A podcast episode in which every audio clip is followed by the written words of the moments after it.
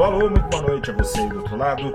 Eu sou o repórter Gustavo Ferreira do ValorInvest.com. Começa agora o seu saldo deste dia 19 de outubro de 2022. Um 19 de outubro em que o mercado voltou ao mesmo lugar depois de dois dias com a potência inflacionária global deixada um pouquinho de canto. Hoje ficou impossível ignorar. Na Europa, novos dados saíram do forno, nem tão quentes quanto esperado, mas nem por isso frios, dados bastante quentes, trouxe eles para vocês entre os países do bloco monetário do euro.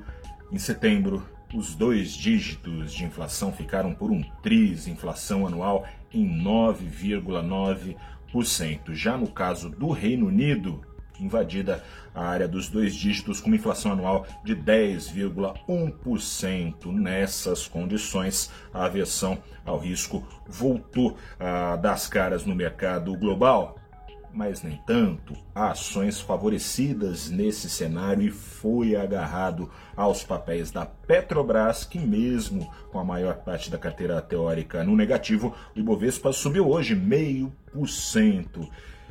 Petróleo não ajuda em termos de inflação, mas em termos de Ibovespa não se pode reclamar, segurou as pontas, não bastando a troca de sanções que faz barris russos não mais escoarem à Europa e aos Estados Unidos. Nos últimos dias, a Organização dos Países Exportadores de Petróleo fez o seu maior corte de produção desde o começo da pandemia, de 2 milhões por dia a perder de vista.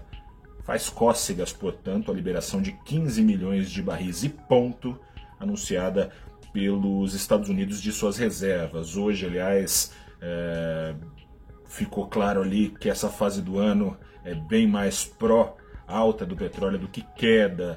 Países do hemisfério norte, eles acabam por elevar o consumo de óleo de calefação, portanto, ajudam a aquecer a busca por petróleo. No caso dos Estados Unidos, foi divulgada hoje uma surpresa no estoque de combustíveis. Era esperada uma alta de quase 2 milhões de barris de petróleo que colaboraria, claro, para preços internacionais caírem. Veio esse 2 milhões, mas foi de, de, de, de, queda, não de alta, nos estoques sob esse pano de fundo.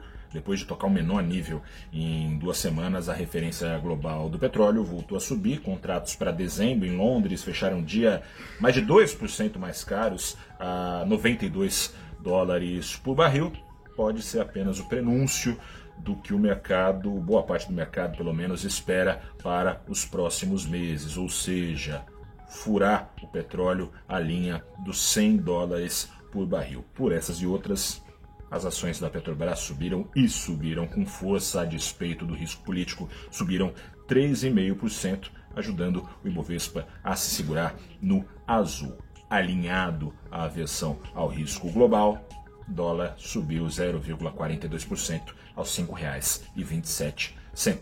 Eu sou o repórter Gustavo Ferreira do ValorInvest.com. Fico por aqui. Amanhã a gente se fala mais. Boa noite, até a próxima e tchau.